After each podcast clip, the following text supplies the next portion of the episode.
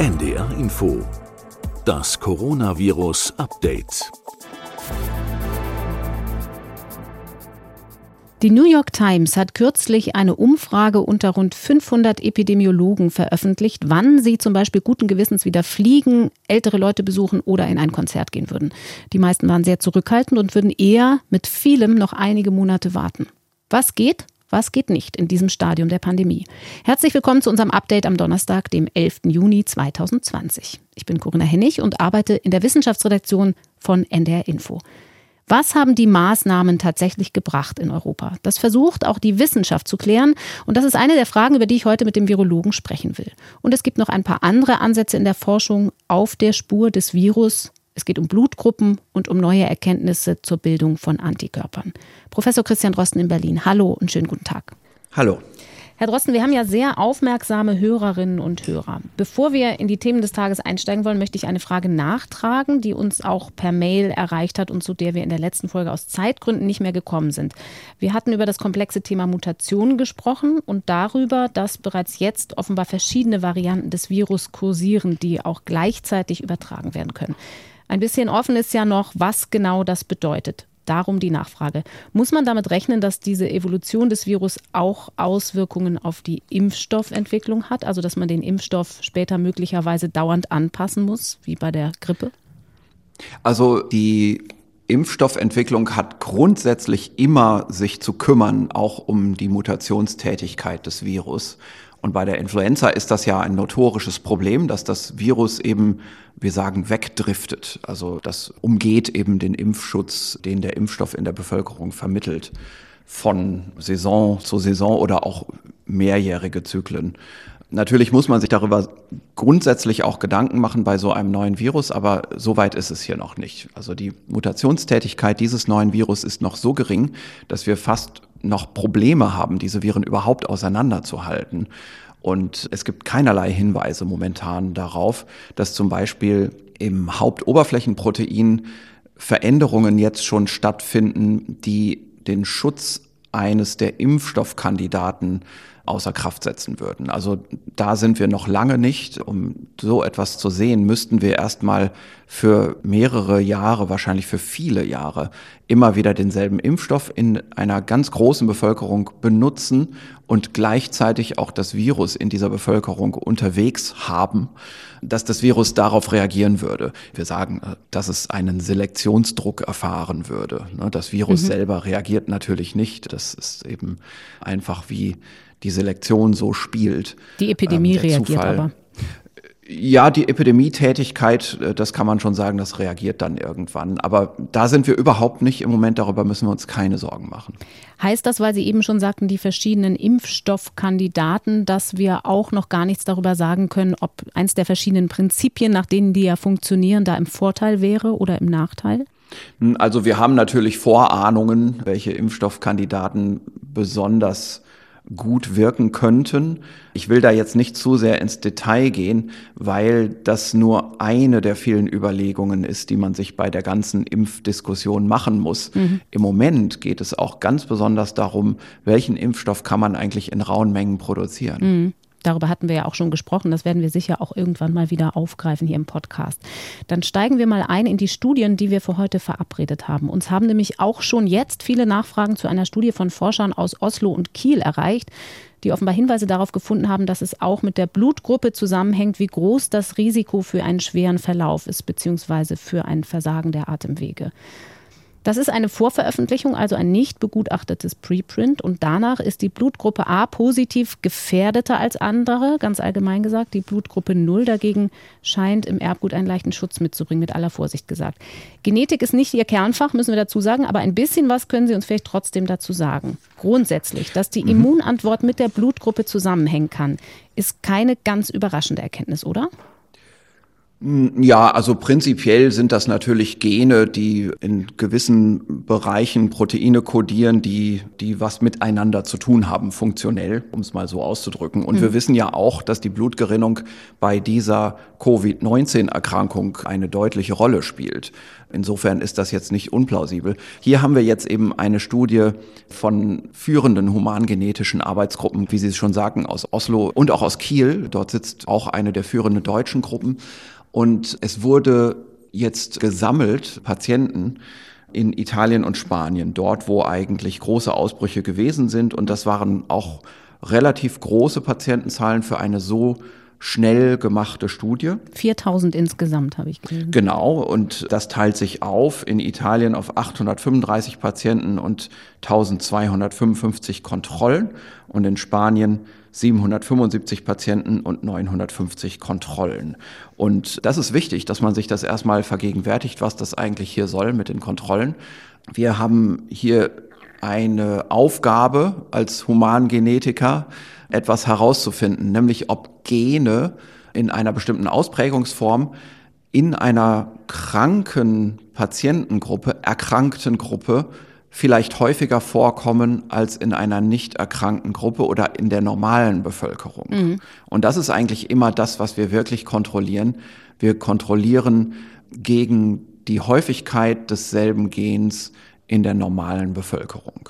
Und man hat dann in dieser Studie zunächst mal ein genetisches Merkmal gefunden, das in einem Genlokus liegt, der für Blutgruppen kodiert und hat dann eine blutgruppenspezifische Analyse gemacht. Und in dieser blutgruppenspezifischen Analyse sieht man ein höheres Risiko für A-positive Individuen, also Blutgruppe A, schwer erkrankt zu sein. Das Kriterium war hier Sauerstoffbedarf, also mhm. im Prinzip eine schwere Covid-19-Erkrankung und ein geringeres Risiko bei Patienten mit Blutgruppe 0. Und da ist also ein Risikomaß, das ist die sogenannte Odds Ratio, die liegt bei der Blutgruppe A bei 1,45. Also 1 ist normal, 1,45 ist dann zu sehen bei Blutgruppe A Patienten und die Blutgruppe 0 0,65. Das ist also sowas wie ein Häufigkeitsmaß, also wo man eben fragt unter den schwer Erkrankten,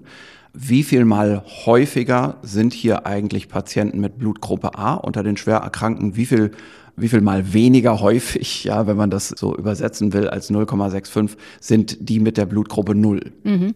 Also bei der Blutgruppe A positiv ein um 50 Prozent gesteigerte Häufigkeit. Vergleich zu ja, 1 also ungefähr. Das, das ist nicht direkt so umrechenbar, aber mal jetzt für die Vorstellung ist es eben so gefunden worden hier in dieser Studie. Patienten mit der Blutgruppe A haben also ein höheres Risiko, schwer an dieser Covid-19-Erkrankung zu leiden, mhm. also mit Sauerstoffbedarf einhergehend. Was können wir aus so einem Ergebnis jetzt ableiten? Für die Forschung ist es ja in jedem Fall interessant, aber als Individualpatient. Ich zum Beispiel habe die Blutgruppe A positiv. Ich habe das extra nochmal nachgeguckt. Da muss ich mir jetzt aber nicht verschärft automatisch Sorgen machen. Das ist ja nur ein Baustein von vielen. Naja, also wenn Sie jetzt Blutgruppe A positiv hätten, dann würde man jetzt denken, sie haben ein höheres Risiko, wenn sie sich infizieren mhm. mit der Erkrankung, dass sie auch einen schweren Verlauf kriegen. Ich habe übrigens Blutgruppe 0. Ich hätte. Sie sind ähm, fein raus, denkt man. genau, ich wäre fein raus. Das ist natürlich jetzt so direkt auch nicht übertragbar, denn es gibt ja ganz viele andere Dinge, die bestimmen, ob man einen schweren Verlauf kriegt. Zum Beispiel das Alter, mhm. wie wir ja wissen, ja, und, und viele andere Grunderkrankungen. Wir beginnen auch uns Gedanken darüber zu machen, ob zum Beispiel die Infektionsdosis, die man am Anfang der Krankheit abbekommen hat, vielleicht den Verlauf bestimmen kann. Also da sind ganz viele Dinge, die jetzt unbekannt sind und auch hier in dieser Studie ganz viele zusätzliche mögliche andere Faktoren. Ein weiterer Faktor wurde übrigens auch noch gefunden in der Studie, der kommt dazu. Das ist also ein ganz unabhängiger Risikofaktor davon, also eine ganz andere Genmutation an einer ganz anderen Stelle. Und so ist also jetzt das, was man hier rauskitzelt aus den Daten, ein Risikofaktor. Das heißt jetzt also nicht, dass Leute, die die Blutgruppe A haben, sich ganz böse, ganz schlimme Sorgen machen müssen, mhm. wenn sie jetzt diese Erkrankung bekommen. Aber es ist eben jetzt erstmal ein interessanter Anfangsbefund. Und häufig ist das so bei solchen genomweiten Assoziationsstudien, dass man dann am Ende natürlich nicht eine neue Risikokategorie von Patienten für die epidemiologische Überwachung daraus destilliert, sondern vielmehr auch neue Erkenntnisse über die Pathophysiologie, also über die krankmachenden Effekte bei dieser Erkrankung gewinnt.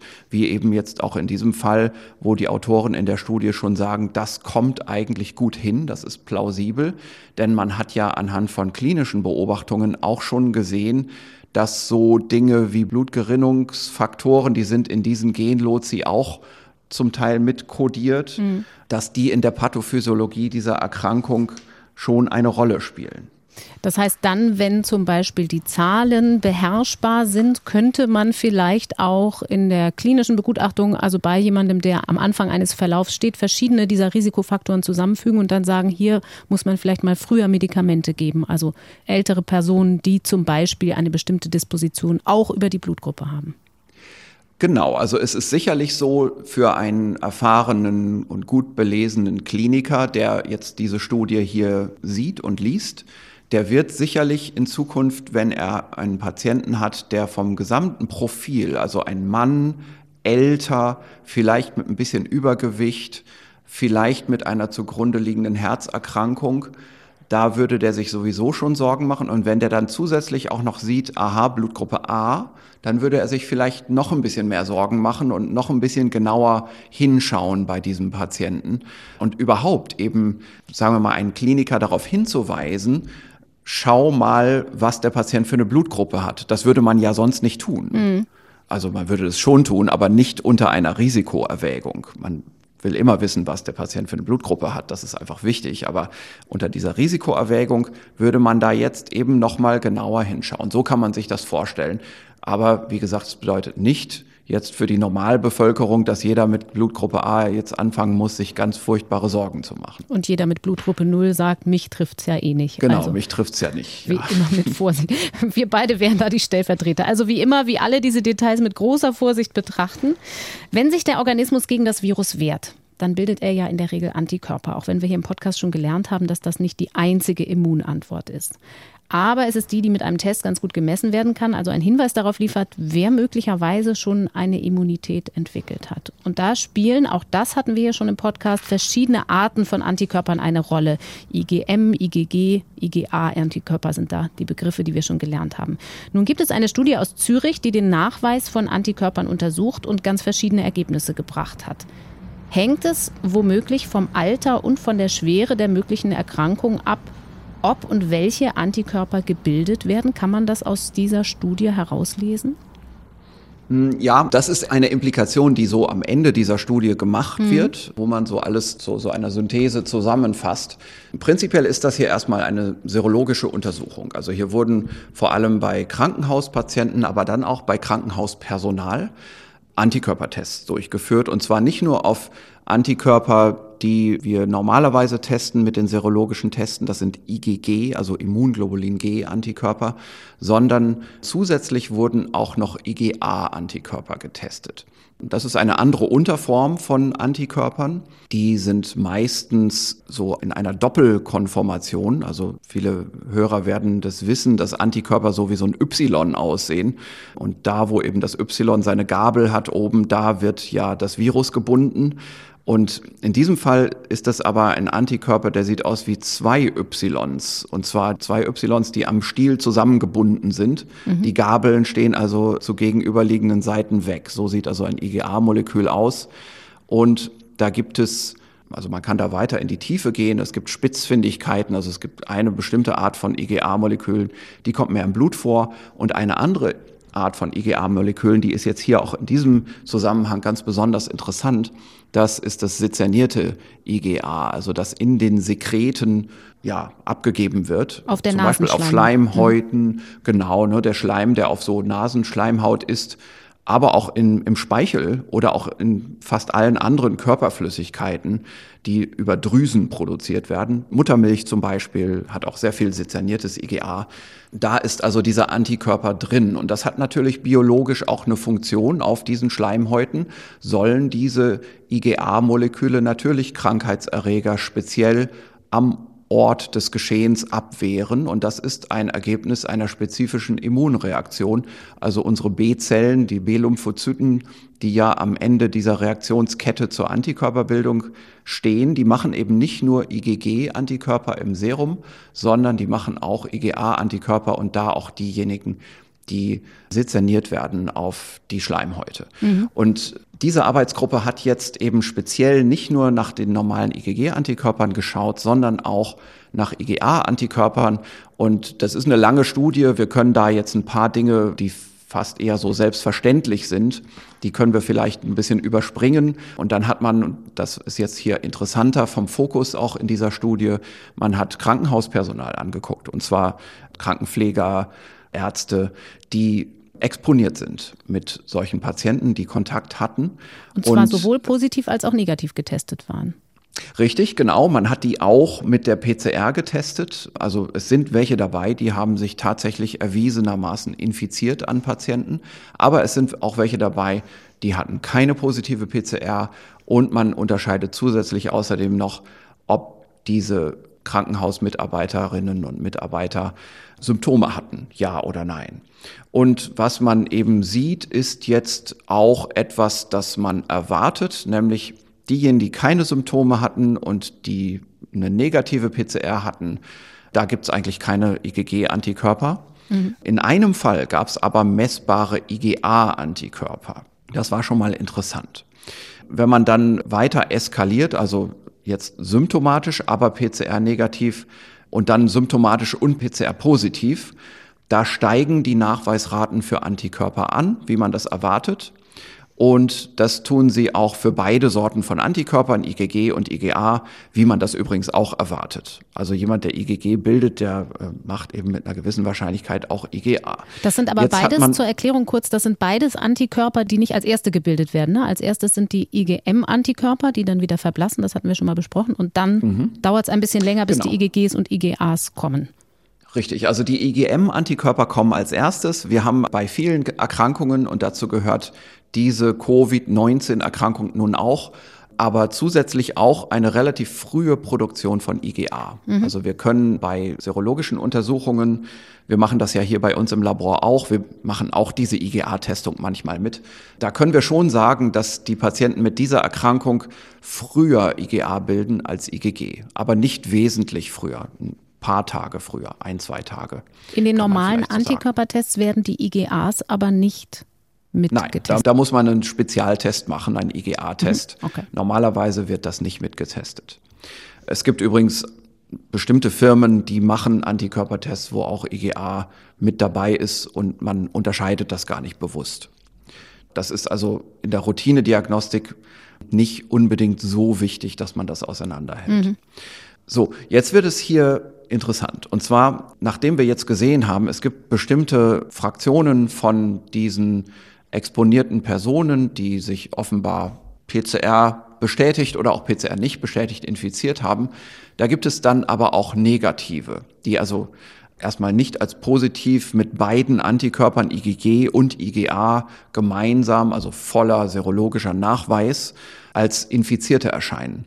Also diejenigen, die negativ getestet worden sind. Aber es sind ja immerhin Krankenhausmitarbeiterinnen und Mitarbeiter, die auch mit diesen Patienten zu tun hatten, mit Infizierten. Und darum hat man hier nochmal genauer nachgeschaut. Und was man jetzt findet, ist, wenn man nochmal einen Spezialtest macht, wo man nochmal ganz genau darauf achtet, dass die Antikörper wirklich spezifisch sind, und zwar gegen die Rezeptorbindungsdomäne dieses neuen SARS-2-Virus, also ein ganz spezifischer Teil des Virus, der in dieser Art und Weise eigentlich eher nicht vorkommt in anderen Erkältungskoronaviren. Mhm. Da muss man ja aufpassen, dass man da nicht einem Irrtum aufsitzt und eigentlich Antikörper testet, die von einer zurückliegenden Erkältungskrankheit kommen. Mhm. Kreuzreaktivität haben wir ja schon öfter mal besprochen. Und wenn man das jetzt spezifisch macht, also mit so einem Test, der genau gegen die Rezeptorbindungsdomäne geht. Und wenn man jetzt von diesen negativ getesteten Patienten mal Körperflüssigkeiten testet. Und was man da sehr gut machen kann, ist Tränenflüssigkeit. Denn in der Tränenflüssigkeit, da wird IgA ausgeschieden. In den Tränendrüsen wird das mit ausgeschieden. Und die Tränen sind natürlich eine ganz besonders saubere Körperflüssigkeit. Kann man sich vorstellen, vielleicht, dass so Speichel oder irgendwelche Schleimabsonderungen in der Nase, das ist natürlich keine schön sauber zu verarbeitende Flüssigkeit im Labor. Mhm. Tränenflüssigkeit ist da was ganz anderes. Das ist wasserklar und ganz gut zu verarbeiten. Und da hat man also auch damit gearbeitet. Und da findet man tatsächlich, dass ungefähr 15 bis 20 Prozent, je nach Interpretation des Labortestes, rein IgA positiv sind, während sie kein IgG im Serum haben. Also nur IgA-Antikörper gebildet haben, offenbar. Genau. Und das ist natürlich eine interessante Beobachtung, die die Autoren hier so interpretieren, wie ich das auch interpretieren würde, nämlich, dass das schon ein Zeichen sein könnte für eine lokale Immunreaktion. Wir haben ja auch an den Schleimhäuten dort angebundenes lymphatisches Gewebe, wo eben auch eine adaptive Immunantwort stattfindet. Das muss also nicht immer gleich über die großen Lymphknoten laufen, wo ja sehr viele solche Lymphozyten sind, solche B-Zellen, sondern es gibt eben auch an der Schleimhaut lymphatisches Gewebe und es könnte eben sein, dass wir hier einen Hinweis dafür haben, dass wir doch eine lokale Produktion speziell von IgA-Antikörpern haben, nachdem Patienten vielleicht so etwas wie eine ganz abortive Infektion hatten. Also das Virus kam auf die Schleimhaut und hat kurz anrepliziert, wurde dann aber wieder gestoppt, zum Beispiel auch durch frühes Eingreifen des angeborenen Immunsystems da gibt es also auch bestimmte Zelltypen, die damit anschlagen und dann anfangen, die Lymphozyten zu stimulieren. Und das kann bei den lokalen Lymphozyten geblieben sein, die lokal auch eine Immunreaktion gemacht haben, einschließlich IgA. Und das hat dann diese Virusinfektion komplett zum Stillstand gebracht. Die hat sich nicht weiter ausgedehnt. Die Patienten haben sich dabei vielleicht noch nicht mal richtig krank gefühlt oder nur ganz mild krank gefühlt.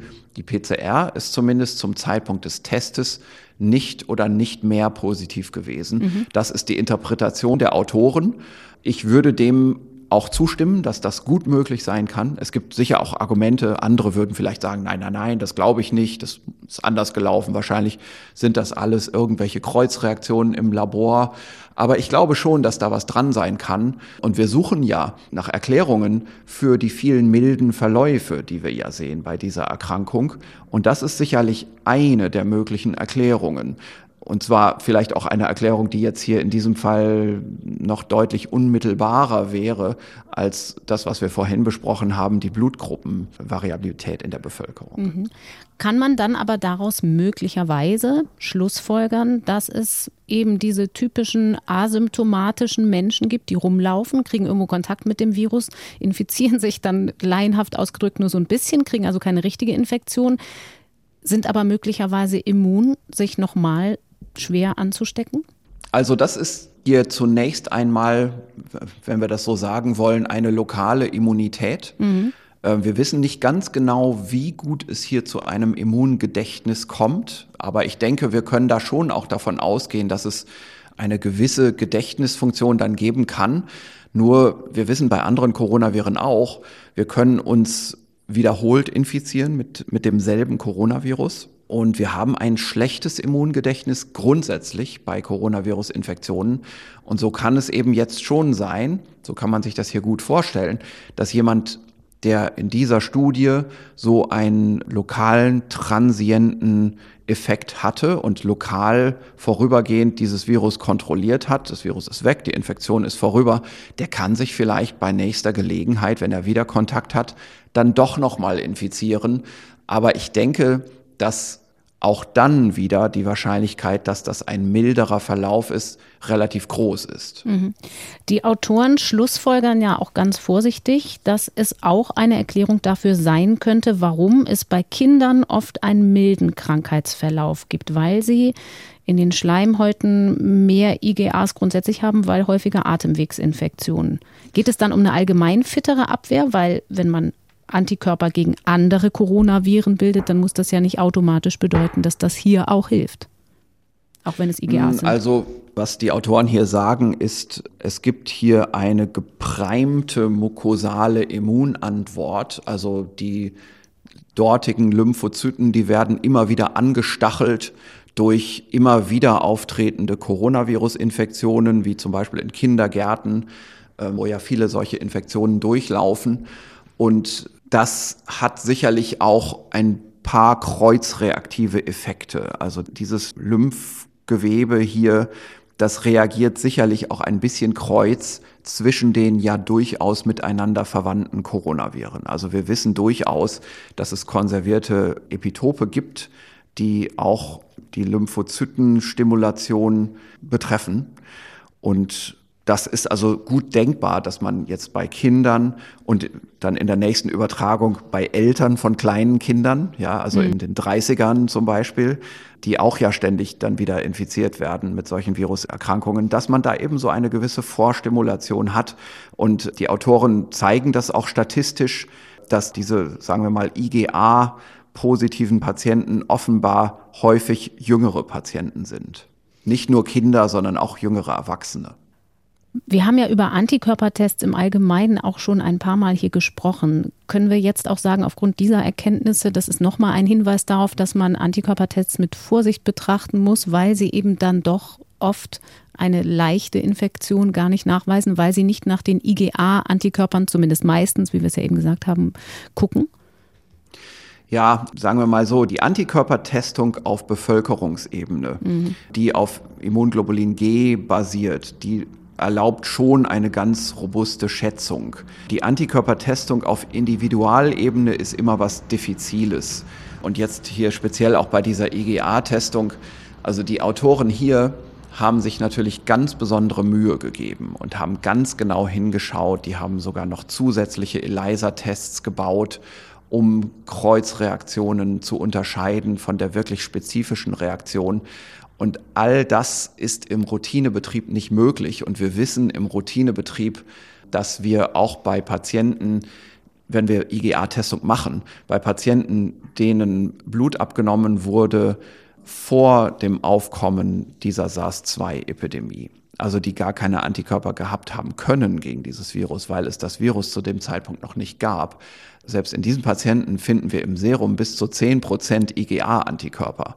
Also dieses diffizile Vorgehen in dieser Studie, wo man noch extra Tests baut und wo man dann eben Speichel anschaut und Tränenflüssigkeit sammelt und so weiter, das macht man ja nicht im normalen Testbetrieb. Da schaut man einfach eine Blutprobe an. Das ist also nicht vergleichbar mit einer IgA-Reaktivität im Routinebetrieb. Also es macht keinen Sinn, jetzt auf dieser Basis dieser Studie zu sagen, jetzt fordern wir mal im Labortest IgA an im Serum und wenn der IgA-Titer dann positiv ist, dann ist dieser Patient geschützt. Das wäre ein vollkommen falscher Schluss aus dieser Studie. Das kann man so nicht sagen. Es ist hier mehr die Intention dieser Studie auch, einfach die Immunreaktion im Allgemeinen nochmal viel besser zu charakterisieren und daraus bestimmte pathogenetische Beobachtungen zu unterstützen oder mit Zusatzdatenmaterial auszustatten, um Erklärungen zu liefern, wie zum Beispiel eben, woher kommen die milden Verläufe? Was macht das eigentlich? Warum hat eigentlich jemand einen milden Verlauf gegenüber einem anderen, der einen schweren Verlauf hat? Was unterscheidet diese Patienten? Und eine von vielen Antworten in diesem Rätsel ist wahrscheinlich eben auch diese IgA Sekretion lokal an der Schleimhaut.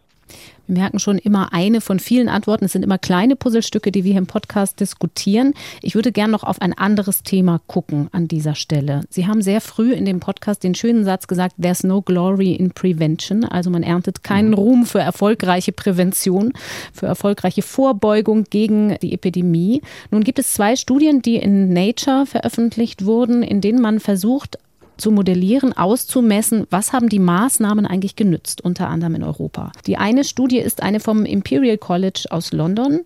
Da haben die Autoren für elf europäische Länder abgeschätzt, wie sich die Infektion bis Anfang Mai entwickelt hätte, wenn es keine Maßnahmen gegeben hätte. Von Fallisolierung bis hin zum Lockdown. Und die kommen auf gewaltige Zahlen. Interessant ist, wie das gemacht wurde. Da hat man keine gemeldeten Infektionszahlen als Grundlage genommen, sondern die gemeldeten Totenzahlen als Basis für eine nachträgliche Abschätzung des Infektionsgeschehens. Warum dieser Ansatz? Wie sinnvoll ist der? Also der ist insofern sinnvoll, als dass man natürlich bei den Todesfällen immer noch den klarsten Nachweis hat. Also wenn jemand verstorben ist, dann ist das erstmal eindeutig festzustellen und zu melden. Und das ist in allen Ländern gleich.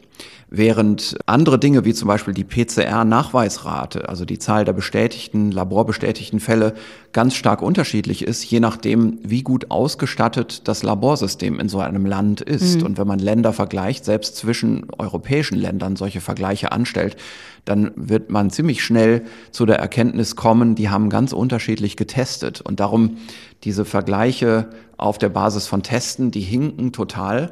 Todesfälle und das Melden und Aufzeichnen von Todesfällen, das ist aber eigentlich in verschiedenen europäischen Ländern ungefähr gleich gut etabliert. Da gibt es schon auch wieder Unterschiede, in, gerade in der Geschwindigkeit. Also viele Länder sind da schneller als Deutschland zum Beispiel, muss man sagen. Aber wir haben inzwischen da doch auch ganz gute Einschätzungen, selbst auch für Deutschland. Und auf dieser Basis wurde hier gerechnet, aber was dann wieder eben zugrunde liegt, ist das normale Modell der Ausbreitung solcher epidemiologischen Erkrankungen, also das mathematische Modell, das auch vielen anderen Studien zugrunde liegt, die wir hier in der Vergangenheit schon besprochen haben. Nur rechnet man hier jetzt eben zurück und rechnet, wie viel eigentlich an Verstorbenen aufgetreten wären, wenn man nicht in bestimmte nicht pharmazeutische Interventionsmaßnahmen eingestiegen wäre in mhm. den einzelnen Ländern. Da kommen gewaltige Zahlen am Ende bei raus. Für Deutschland ist die Rede von 570.000 Toten, die es gegeben hätte ohne Maßnahmen. Zum Vergleich, in Wirklichkeit waren es bis zu dem Zeitpunkt nicht mal 7.000 mit Maßnahmen. Das klingt doch einigermaßen extrem, ganz unwissenschaftlich ausgedrückt. Gerade wenn man sich anguckt, dass es in Italien, das ja spät reagiert hat und hart getroffen war, bis dahin 30.000 Tote gegeben hat. Erstaunt Sie diese Zahl? Also man muss sich so ein bisschen überlegen, von welcher Seite aus man diese Studie so anschaut. Also es gibt da tatsächlich eine Berechnung von Todesfällen für verschiedene Länder die aufgetreten wären, wenn die Epidemie freien Lauf gehabt hätte. Und da wird hier ausgerechnet 570.000 Tote in Deutschland. Zum Vergleich 470.000 in Spanien, 500.000 in England. 720.000 in Frankreich, 670.000 in Italien. Das sind aber natürlich hypothetische Werte, mhm. die sicherlich so in keinem dieser Länder aufgetreten wären. Denn man hätte ja gemerkt, dass eine Infektionsepidemie im Umlauf ist und auch ganz ohne spezifische politische Entscheidungen hätten die Leute sich natürlich viel vorsichtiger verhalten. Es wäre einfach Angst aufgekommen und das hätte sich schon von selber auch eingeschränkt. Die Leute wären aus Angst zu Hause geblieben, auch wenn niemand erklärt hätte, was hier eigentlich gerade passiert. Und niemand beschlossen hätte, dass jetzt Schulen geschlossen werden und man nicht mehr das Haus verlassen darf, wie das ja in, in einigen Ländern wirklich war, wo man gar nicht mehr raus durfte und so weiter. Also diese nicht pharmazeutischen Interventionen, diese sogenannten Lockdown-Maßnahmen, die waren ja in den meisten europäischen Ländern viel durchgreifender als in Deutschland. So, und das sind also jetzt Zahlen, die so ein bisschen von der Bevölkerung abhängen, aber auch von der Altersstruktur dieser Bevölkerungen. Also das ist hier alles mit reingerechnet worden. Das ist also nicht strikt proportional zur Größe der Bevölkerung in diesen Ländern. Dann müsste Deutschland übrigens die höchsten Todesfälle haben, sondern da geht es auch um die Altersstrukturen.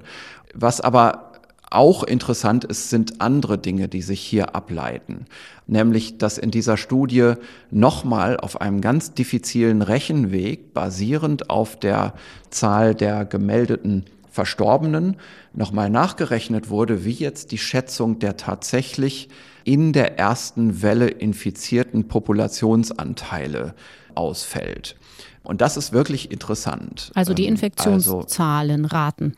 Genau, wie viel Prozent der Bevölkerung hat sich jetzt hier eigentlich infiziert? Mal abgesehen von irgendwelchen serologischen Untersuchungen, die man hier und da in größerer oder kleinerer geografischer Abdeckung durchgeführt hat, kommt man hier nochmal zu einer ganz unabhängigen Schätzung von den Infektionsraten. Und das ist so, dass wir in den kleineren europäischen Ländern hier starke Unterschiedlichkeiten sehen. Österreich 0,7 Prozent der Bevölkerung, Norwegen 0,4 Prozent, Dänemark 1 Prozent, Belgien 8 Prozent. 8 mhm. Prozent der Bevölkerung infiziert. Das ist massiv. Und wir wissen ja, dass Belgien einen sehr großen Ausbruch hatte, ist aber eine sehr kleine Bevölkerung. Und der Grund, warum das so ist, ist einfach immer der Zeitpunkt, zu dem Lockdown-Maßnahmen ergriffen wurden, ob das früher oder später passiert ist. Wir haben ja gerade heute auch wieder in den Zeitungen stehen, dass in England die Diskussion aufgekommen ist, dass gesagt wird, auch übrigens von einer Wissenschaftlergruppe, hätte man nur eine Woche früher mit den Lockdown-Maßnahmen in England begonnen, dann wäre die Hälfte der Patienten gestorben. Und das ist natürlich gravierend, wenn solche Erkenntnisse plötzlich im Raum stehen. Mhm gerade jetzt in der retrospektiven Beurteilung der politischen Maßnahmen. Und so etwas klingt dann für mich auch ganz anders in der Öffentlichkeit, also wenn man das mit Zahlen und wirklichen Daten hinterlegen kann, als wenn man einfach nur sagt, ach, das hätte man doch alles gar nicht machen müssen. Ne? Und es ist jetzt hier, um nochmal zurückzukommen zu dieser Studie, sehr interessant. Also nachdem wir jetzt gesagt haben, bei den kleinen Ländern, na ja, das sind kleine Bevölkerungen, da kann eben auch mehr Schwankung auftreten. Da ist es jetzt doch sehr interessant, wenn man sich mal vergegenwärtigt, wie das bei den großen Ländern ist mit mhm. den prozentualen Infektionsraten in der Bevölkerung. Ich lese die einfach mal vor. Frankreich 3,4 Prozent, England 5,1 Prozent, Italien 4,6 Prozent, Spanien 5,5 Prozent.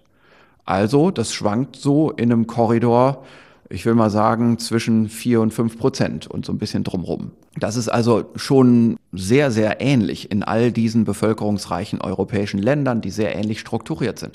Und das ebenfalls sehr ähnlich strukturierte Deutschland steht jetzt hier mit 0,85 Prozent. Mhm. Infizierte in der Bevölkerung. There is glory Bei weitem ist also Deutschland das, das einzige große Land in Europa, das sich so richtig abhebt, das so richtig viel weniger Todesfälle hat, über fünfmal weniger Todesfälle, äh, Entschuldigung, nicht Todesfälle, Infizierten. infizierten Fälle, genau.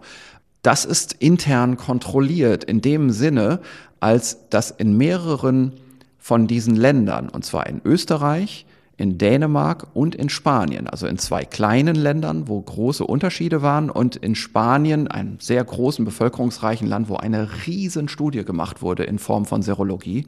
Jeweils stimmen diese bevölkerungsweiten Serologiestudien ziemlich genau mit den Schätzungen hier überein von diesem Modell. Also das ist wieder mal so ein Fall in der Wissenschaft, wo man über zwei verschiedene Wege zur selben Schlussfolgerung kommt und dann ist eben das Ergebnis auch besonders robust. Und in diesem Sinne sollten wir einfach auch so offen sein zu sagen, das ist zwar eine Modellierungsstudie, aber die ist intern oder sogar extern hier durch externe, ganz unabhängige Studien auf anderem Wege kontrolliert. Mhm. Und wir sollten diese Zahlen deswegen jetzt einfach mal annehmen als ein ziemlich gutes Abbild der Realität. Und hier sieht man mal wirklich, was wir geleistet haben in Deutschland durch die Präventionsmaßnahmen. Vor allem ist offenbar ja dann der Teil der wirklich relevantere, wo es um die Infektionszahlen geht und nicht um die Totenzahlen, die wieder sehr viel Unwägbarkeiten in sich tragen, also die geschätzten Totenzahlen ohne Maßnahmen. Es gibt noch so eine, was wäre gewesen, wenn nicht Modellierung, also nicht was wäre wenn Szenario, sondern was wäre passiert, wenn keine Maßnahmen ergriffen worden wären aus Kalifornien. Da geht es um sechs Länder. Deutschland ist nicht mit dabei. Die USA, China, Südkorea, Italien, Frankreich und der Iran. Und die rechnen jetzt nicht von den Todeszahlen zurück aufs Infektionsgeschehen, sondern gehen einen anderen Rechenweg. Und die sagen, ohne Maßnahmen wären Wachstumsraten für die Infektion von 38 Prozent insgesamt gesehen täglich möglich gewesen. Für wie realistisch halten Sie solche Schätzungen, wenn Sie die Studie genau angucken? Die schwägen ja auch also, Einzelmaßnahmen ab und rechnen das raus. Genau, also diese Einzelmaßnahmen, die sind hier in dieser Studie, sagen wir mal, mit sehr, sehr groben Schätzungen versehen. Also mhm. die Frage zum Beispiel, was hat jetzt der Schulschluss beigetragen? Das kann man kaum wirklich aus dieser Studie ableiten, weil das nicht vom inneren Mechanismus her gerechnet wurde, sondern von der äußeren Beobachtung her. Das ist also offenbar eine Herangehensweise, die in der Wirtschaftswissenschaft verbreitet ist. Und ich muss auch sagen, ich kann das nicht beurteilen. Ich kenne mich mit so etwas gar nicht aus.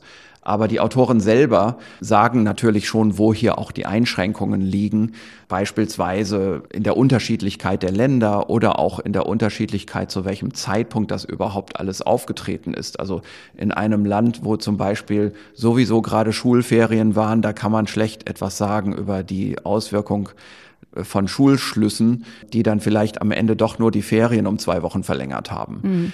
Also diese Unsicherheiten, die werden hier gegeben. Und das Ergebnis hier ist tatsächlich eine riesengroße Zahl. Also in diesen Ländern, die hier zusammengefasst sind, China, Südkorea, Italien, Frankreich, Iran, USA, bis zum Ende des Auswertungsfensters, und das war also tatsächlich noch während der ersten Welle, hat man schon 530 Millionen Infektionen verhindert durch die nicht pharmazeutischen Maßnahmen. Das ist eine extreme Zahl.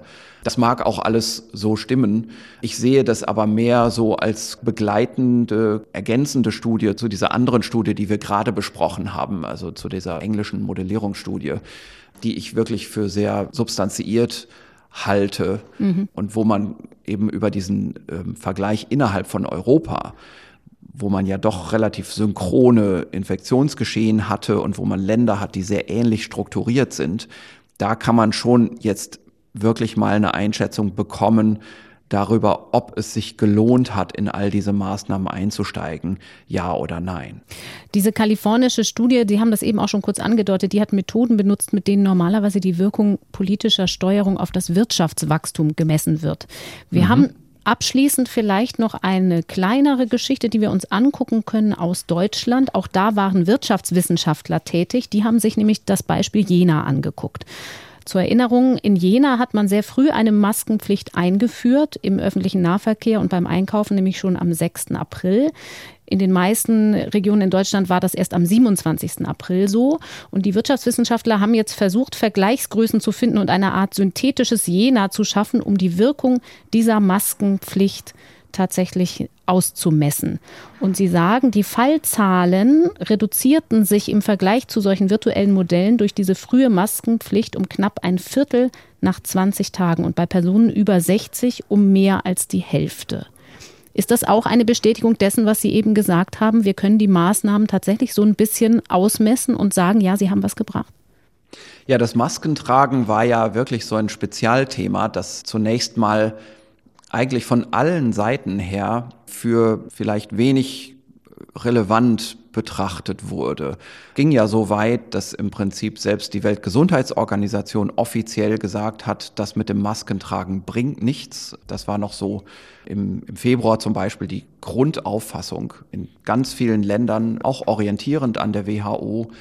Und man hat in Asien gleichzeitig natürlich gesehen, dass die Masken überall getragen wurden, dass durch diesen Bevölkerungseffekt, der sich dann einstellt, natürlich tatsächlich auch ein Erfolg zu erwarten ist. Und das haben auch chinesische Wissenschaftler, ich kann mich dran erinnern, George Gao, der Leiter des chinesischen CDC, der hat das ganz früh schon gesagt in der Öffentlichkeit, dass das Masketragen aus seiner Sicht eben ein ganz wichtiger Erfolgsfaktor ist in der Eindämmung der Erkrankung. Und jetzt hatten wir eben bei uns darüber schon auch von Anfang an eine relativ kontroverse Diskussion. Also viele Personen haben dann gesagt in der Öffentlichkeit, das ist ein Riesenversäumnis der Politik, dass jetzt nicht an alle Leute in Deutschland Masken ausgeteilt werden, mhm. während das aber nun mal einfach nicht ging. Es gab einfach nicht Masken für jeden in der Bevölkerung. Da konnte man sich auf den Kopf stellen. Es waren keine Masken eingelagert und das war zu dem Zeitpunkt auch einfach niemandem vorzuwerfen. Das waren ja Marktmechanismen und große Einschätzungen über ein vollkommen neues Virus. bei dem man gar nicht wusste, wie sich das genau verbreitet.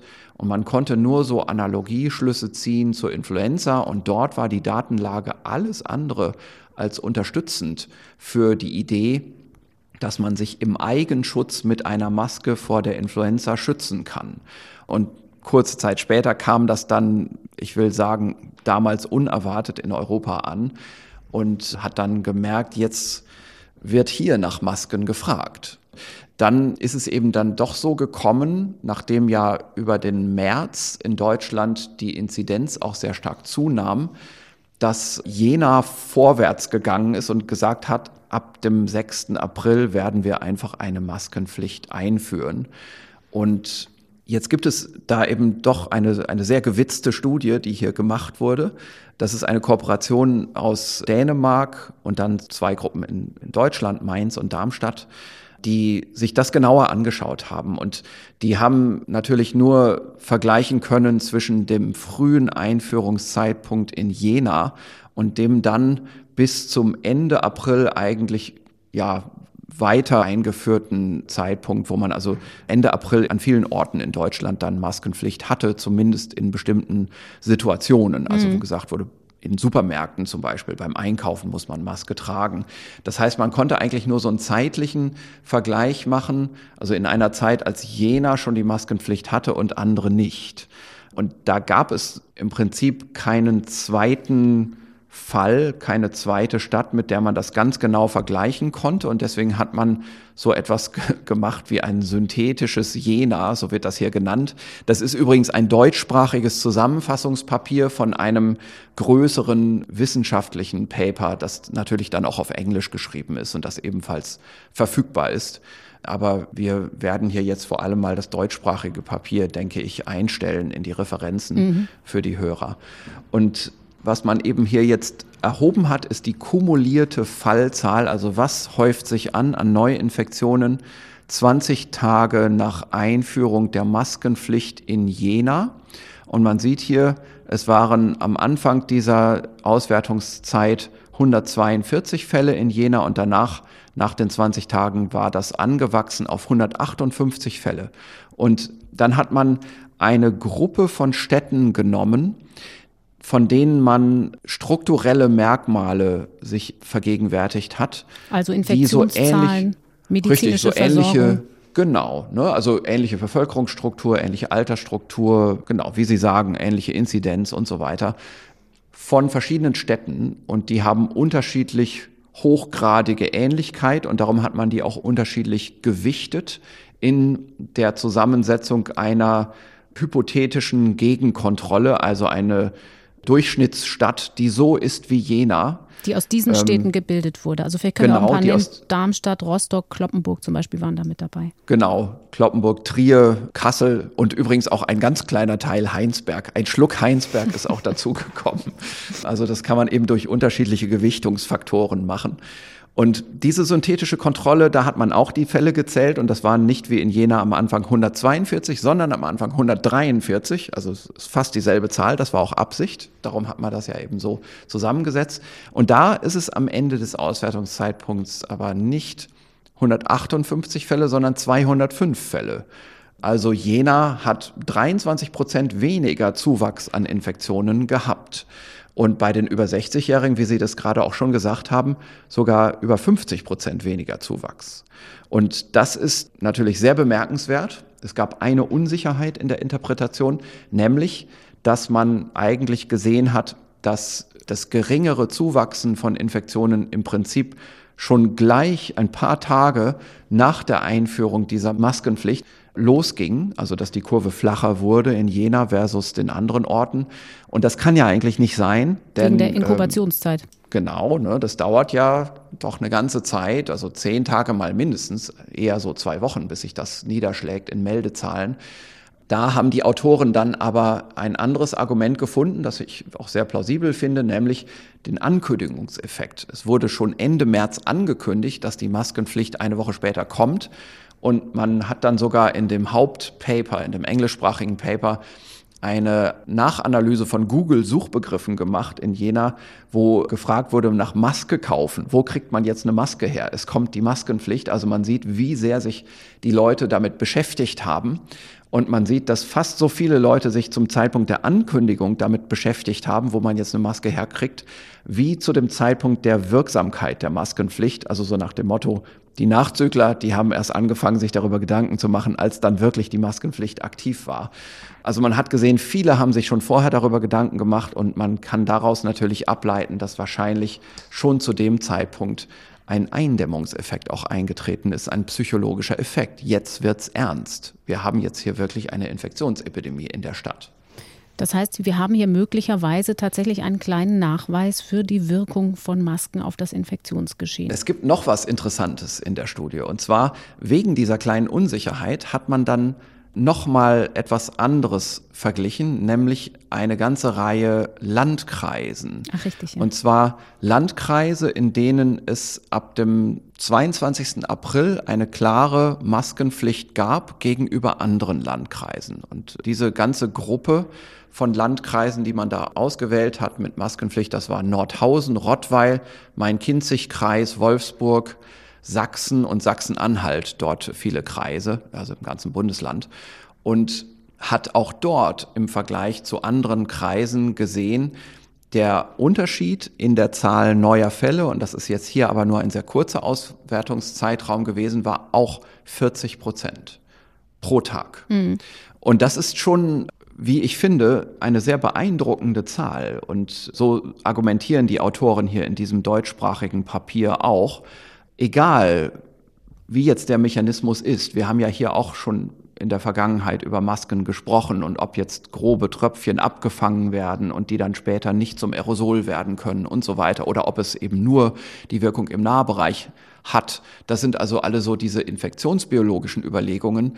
Man muss aber dennoch ja auch eingestehen, dass über so eine Betrachtung aus einer höheren Flugebene, wo einfach gefragt wird, was kam jetzt dabei raus? dass das nun mal auf der Hand liegt und dass man mit verschiedenen Kontrollszenarien auch so Störfaktoren rausmitteln kann oder eliminieren kann, die vielleicht jetzt in diesem Fall Jena spezifisch gewesen wären. Mhm. Ja, also vielleicht hat ja Jena irgendeine andere Eigenschaft, die, die dazu führt, dass es am Ende gar nicht am Masketragen lag, sondern in Wirklichkeit war an diesem 6. April irgendwas, was zum Umdenken der Leute geführt hat oder sowas. Aber es scheint nicht so zu sein. Also es ist tatsächlich so, dass auch in anderen Gebieten das hier einen durchschlagenden Effekt hat. Und wir haben ja in der Vergangenheit auch schon darüber geredet, durch die Überdispersion dieser Erkrankung, können wir schon davon ausgehen, dass bevölkerungsweite milde Eingriffe in das Infektionsgeschehen sehr viel stärker sich auswirken auf die Verbreitung von SARS-2 als bei einer Erkrankung, die keine Überdispersion haben. Also äh, keine äh, hat, ungleiche wo, Verteilung. Genau, wo, wo also im Durchschnitt die Zahl der Infizierten in der Folgegeneration immer die gleiche ist, also wo die Realität nicht sehr stark um diesen Durchschnittswert schwankt, wo also stur einer immer zwei neue infiziert, während wir eben bei dieser SARS-2-Erkrankung doch nur wenige Patienten haben, die ganz viele neue infizieren. Und die meisten infizieren einen oder keinen. Wir haben das ja mal damals durchgerechnet mit unserem Beispiel von R0 gleich 1,9, wo wir von zehn Patienten gesagt haben, neun infizieren nur einen mhm. und einer infiziert zehn. Und da kommen am Ende 19 raus. Und das ist ja fast der Wert zwei, aber sehr, sehr ungleich verteilt. Und gerade bei dieser Situation haben ja damals die Autoren von dem Paper, also Jamie Lloyd Smith, das Nature Paper von 2005, die haben ja genau da gesagt, gerade bei so einer schiefen Verteilung der Infektionshäufigkeit ist es besonders effizient, und zwar auch auf das Aussterben von beginnenden, von diesen stotternden, anlaufenden, beginnenden Infektionsketten, wenn man eine bevölkerungsweite, eigentlich sehr milde Maßnahme hat, die eigentlich gar nicht so durchgreifend ist, um diese beginnenden kleinen Infektionsketten immer wieder im Keim zu ersticken. Und das ist sicherlich auch eine der besseren Erklärungen dafür, für das, was wir jetzt in diesen Wochen beobachten. Wir haben so gut gebremst in Deutschland und wir schauen jeden Tag auf die Meldezahlen und sehen, hm, das bleibt jeden Tag so im Bereich von 300 mal 500 neu gemeldeten Infektionen. Und obwohl wir uns doch jetzt relativ viel Freiheit gestatten, kommt es nicht sofort zu einer neuen rasenden exponentiellen Kinetik. Und da liegt sicherlich ganz viel Erklärungskraft in solchen Gedanken, dass diese Schiefe der Verteilung eben es erlaubt, dass frühe Infektionsketten eigentlich immer wieder aussterben, dass es gar nicht dazu kommt und dass wir erstmal eine große Zahl von Infektionsherden in der Bevölkerung brauchen, die in dem Superspreading-Bereich liegen.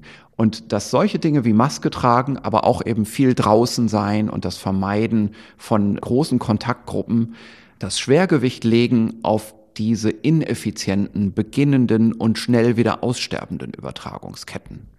Maybe there is glory in prevention, würde ich als Schlusswort hier gerne hinstellen. Das könnte man vielleicht hier mal so sagen, genau. Professor Christian Drosten, vielen Dank bis hierhin. Wir sprechen am kommenden Dienstag weiter und es gibt mal wieder eine kleine Änderung, Stichwort Freiheiten herausnehmen. Wir haben verabredet, diesen Podcast dann fürs Erste nur noch einmal pro Woche zu machen. Das hat natürlich auch damit zu tun, dass Sie auch ganz andere Arbeiten haben als das Podcast machen. Aber man kann vielleicht auch sagen, das Infektionsgeschehen gibt uns die Chance, auch hier an der Informationsfront ein bisschen runterzufahren, oder? Ja, ich denke schon. Also ich muss natürlich sagen, ich habe relativ viel zu tun jetzt als Wissenschaftler mhm. und ich plane jetzt natürlich auch nicht hier auf Dauer eine Journalistenkarriere einzuschlagen oder etwas. Also ich will schon Wissenschaftler sein.